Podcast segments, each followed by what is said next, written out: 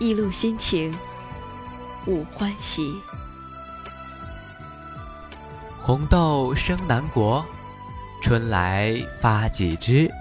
愿君多采撷，此物，此物什么？此物，千度，见字如晤。年前去往云南时，途至一村落，特意向当地人讨要了些红豆，在此信中附上几颗，以作想念。无甚好，无记挂。新楼，见字如晤。庭前种的那几株赤豆已经开始抽芽，待八九月份破荚时，便可收获做上一碗粥。今日想来，已别数月，盼归，无甚好，勿念。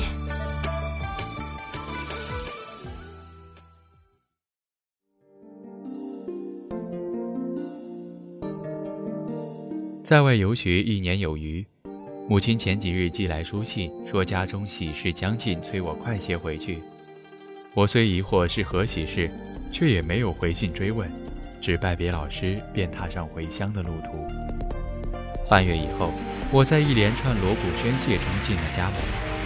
久别重逢，母亲自是激动万分，张罗着要煮碗我最爱的赤豆粥。我慌忙推辞。记忆回家，日后多的是喝粥的机会。我从包袱中翻出一个雕着花的木盒，揣在怀中，走出了家门。奔波这么些天，哪有不饿的道理？只是挂念千度罢了。木盒中装着一只红豆簪子，是我回来途中路过一集市时看到的。那颗镶在正中央红豆大小的赤玉和千度最是般配。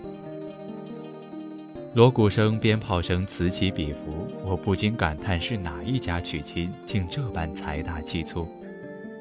云千度与我青梅竹马，我们两家之间也不过几十步的距离，可此时走起来，倒是有种千里之远的感觉。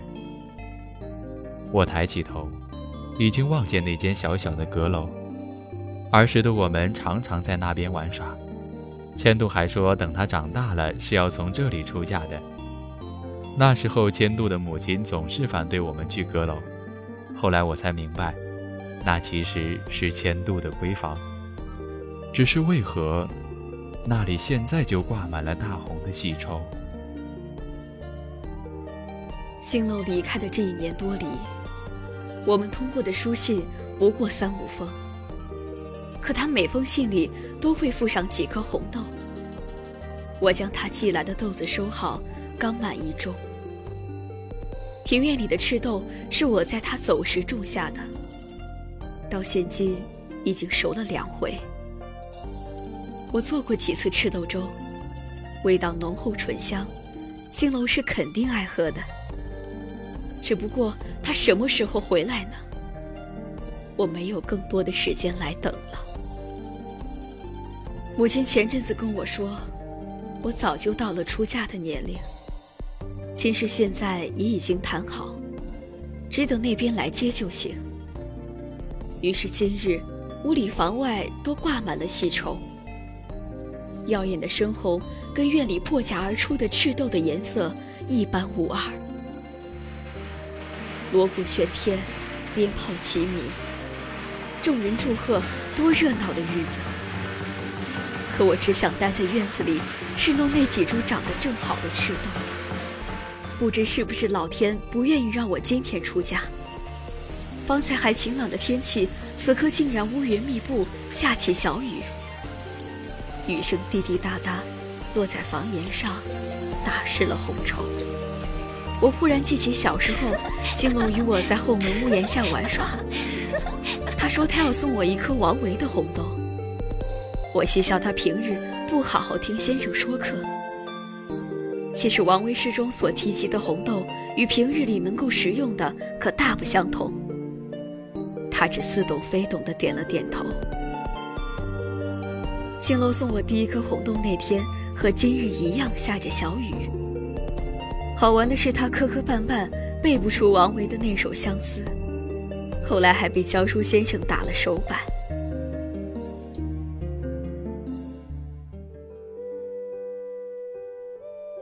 走到云家门口时，那里熙熙攘攘，站满了邻里乡亲。果真是千度要嫁人吗？凑热闹的邻居李叔把手搭在我的肩上，乐呵呵地对我说：“兴龙，回来的可真是时候，正赶上千度出嫁。待会儿啊，别忘了去讨杯喜酒喝。”拨开人群，我在雨中跌跌撞撞，怀中的雕花木盒早已不知掉落何处。嘈杂的声音也被置之脑后，我只觉得耳中全是千度的笑声。雨还在继续，我拖着疲惫的身体站在千度家后门前，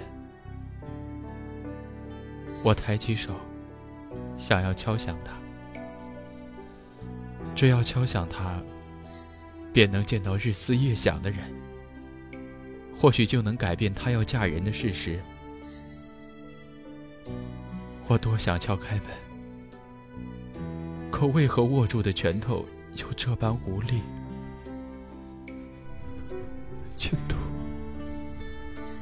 千度，我低声呢喃，恍惚间想起幼年的我，因背不出王维的相思。而被说客先生打了手板。千度知晓后，端来一碗熬得甜香的赤豆粥，坐在旁边，一勺一勺喂我吃下。我还想起，长大以后的我们不再如孩提时自在，即便在集市上碰了面，也不敢过多言语。千度的母亲不喜他再与我这样的人接触。饶是如此。他依旧是我中意的人。我曾以为我能勇敢地带给他欢喜，哪怕在那之前要经历别离之苦。可事实上，我仍然懦弱。那扇门，我到底是未能敲响。母亲已经催促许久。我知道，我再耽搁片刻，就会误了所谓的吉时。可我分明是听到了兴隆的声音，他一如既往的唤我千度，嗓音沉闷又痛苦。我背靠在门上，听见新楼略微急促的呼吸声，甚至嗅到了只有他才有的墨香。那一刻，我告诉自己，只要他敲响门，我就跟他一起离开。无论去往何处，雨滴渐渐变大，熟透了的赤豆破荚而出，滚落在湿润的土地上。那些深红的表皮沾湿了雨水，变得晶莹透亮。这一刻，我又想起那么些年以前，新楼撑着一把红伞，兴致勃勃地把我叫出来，然后将一颗赤豆放进我的手心。那颗豆子因为用水浸泡而变得色泽鲜艳。他得意洋洋地要求给我背诵新学的唐诗，却忘记了最重要的一句：“红豆生南国，春来发几枝，愿君多采撷。此物，此物什么？此物。”这一个场景，恍若发生在昨日。可如今，我却要遵从父母之命，嫁与他人。赤豆还在陆续破荚而出，我跌落在地，泣不成声。门未响，我们终究是要一别两宽。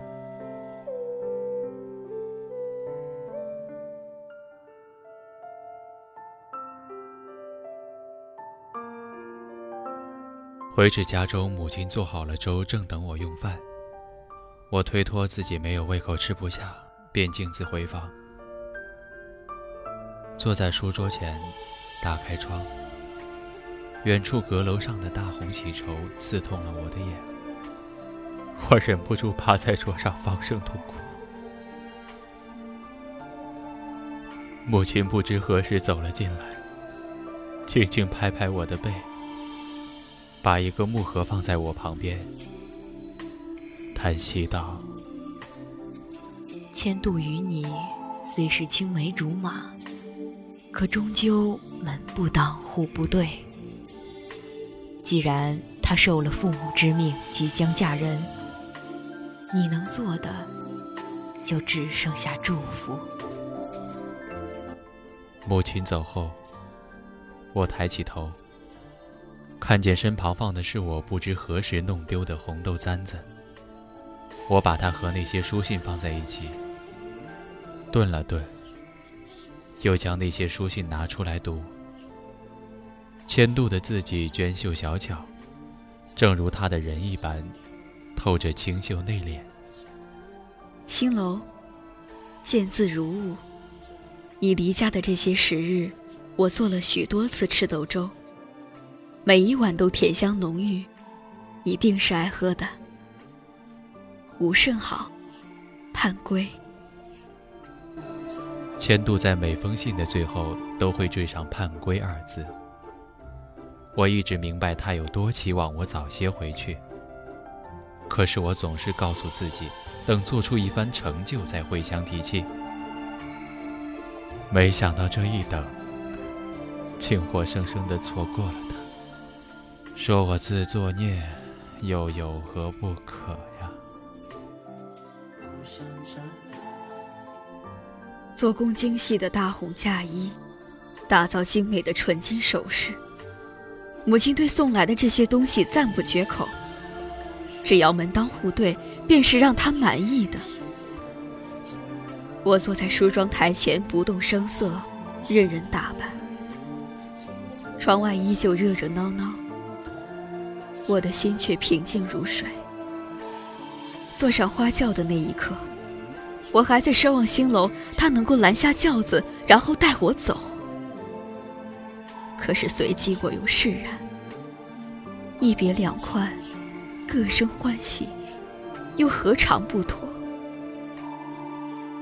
路边的祝贺声让我觉得刺耳，我忍不住捏紧衣角，手腕上还戴着那条串了一颗红豆的手绳。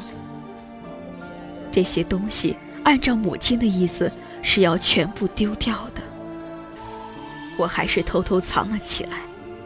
安慰自己说：“留着做个纪念也好。”而那些新楼寄来的书信和那种红豆，不知已被母亲丢弃在何处。现在想想，新楼寄予我的信中，还能一字不差地记起来的，不过是最后那封。千度，离别一年，甚是牵挂。每至月上梢头，便呢喃自语，所言皆是我喜悦你。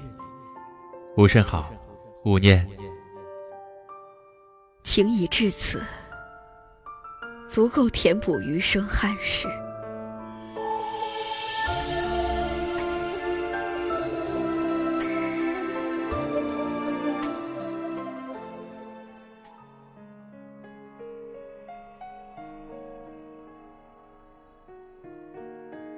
自千度出嫁那日至今已有半月，我还是决定继续外出游学，于是收拾好行囊，和母亲告别之后便离了乡。途中经过一小镇，在一家名为“两宽欢喜”的客栈落脚。傍晚吃饭时，店家请来一位说书人为店中客人解闷儿。说书人讲的不外乎是一些流传已久的故事。我拿着诗书坐在一旁研读，偶尔也抬头看看那位说书的老者。夜色将深，说书人讲完故事后，又表演了一出牵丝戏。戏中的女子难以违背父母之命，只得含泪答应，舍弃自己中意的人，嫁入官宦之家，最后抑郁而终。那女子粉黛蛾眉，墨瞳红唇。我竟觉得与千度如此相像，尤其是那对似水柔情的弯眉，我收好书本，上楼回到自己的房间，坐在桌前，提笔想要写些什么，却又不知该写些什么，怕是今后再无人能回信，盼归了。这一晃眼，又一个年头过去了。闲来无事时，我常到茶馆里，点上一壶茶，再添几碟吃食，看两三出戏，听人说上个把故事，一天的时间也就所剩无几。从前最听不得悲情故事的我，如今偏爱这些，仿佛这样能给时不时的心痛找到合适的理由。所有戏曲中最爱牵丝戏，那些子人偶虽无生气，却也能在丝线的牵引下活起来。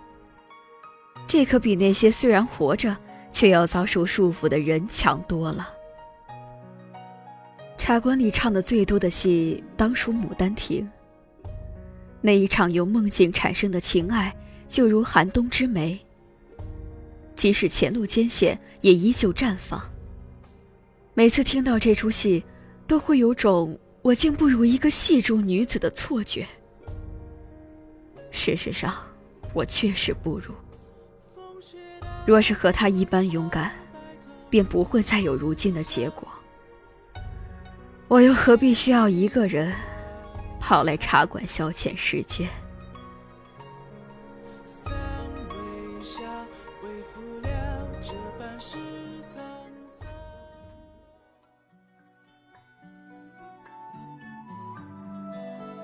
跟着老师学习三年后，我遵照他老人家的意愿参加了考试。这三年以来，我每经过一个地方，都会向当地人讨要一把赤豆，自己熬上一碗粥，再把剩余的几颗豆子收好。不知不觉收集起来的赤豆，竟也够煮一碗甘甜的粥了。考试完毕，我辞别老师回了乡里，家中和往日一样。和母亲拉扯一些家常，就去了自己的房中。打开窗，窗外的一丛竹子长得甚好，拔地而起，扶摇直上。青翠的叶子在风中簌簌作响。我抬起头，那间小阁楼已经被竹叶挡住，只能瞧见些许轮廓。打开放在墙角的木盒，那只红豆簪子还静静地躺着。下面存着一封又一封书信，我认认真真的将其铺平着，然后点上烛火，一烧而尽。前些年我在庭院种下几棵梅树，到今年冬天已经长成且开了繁稠的梅花，有些花是白色，有些又是黄的。还有些是如桃花那般明媚的粉红，这缤纷的色泽在大雪纷飞里瞧着，也是不输给三四月份才盛开的百花。时间总是过得飞快，我如今已为人妻为人母。昨日小儿特地跑来跟我说，想去临湘的一家私塾念书。我问他为何，他吞吞吐吐说不出个所以然。后来我向邻里街坊打听，才晓得林湘新设了家私塾。本身读书这件事儿并不讨孩子们欢喜，可偏巧那家私塾请来一位顶有意思的先生，说课讲学幽默风趣，深得学生喜欢。这一传十，十传百，竟传至周围各乡。不过是离家有些远罢了，读书才是正事儿。没过几日。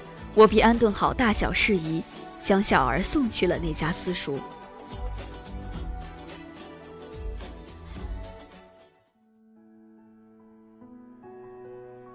当年遵照老师的意思参加考试，本是不抱多大希望的，没想到最后竟然榜上有名，借此倒也得了个不大不小的官职。只是每日都要与公文琐事、各界官员打交道。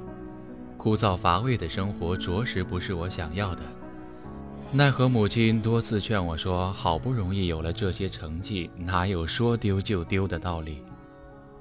也罢，左右不过是生活而已。迁入新居以后，我特地在后园开辟出一方空地，种上赤豆。吃了这么多年饭菜，我还是钟情于那一碗简单醇香的赤豆粥。我的书房前依旧栽着一片竹子，只是抬起头的时候，却看不到有着隐约轮廓的阁楼了。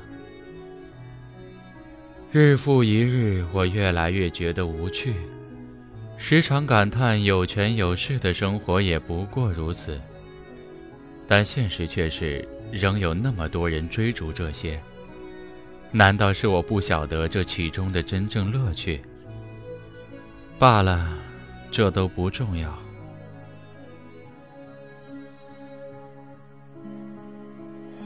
上过几天课后，我问小儿学得如何。他兴奋地跟我说，他很喜欢去先生那里读书。他还告诉我，那位教书先生本来应该做官的，奈何不喜官家生活，就来这里做了个私塾先生。用先生的话说，这才叫生活之乐。我笑着理了理他的头发，也觉得这位先生是个有趣的。吃过晚饭，小儿要给我背诵先生布置的作业。我看他摇头晃脑地背完相思，胸中一阵烦闷。我问为何先生只教了这一首诗。小儿说先生尤其喜欢喝赤豆粥，所以才对这首诗情有独钟。末了，他低头沉思一会儿，又忽闪着大眼，兴奋地跟我说，他还记得这位先生姓沈，名星楼，取自危楼高百尺。手可摘星辰。更深露重，我站在窗前，看着那轮明月缓缓升起，心中闪过一瞬的抽痛。一别两宽，竟是在这个点相交。各生欢喜，却也是不错的。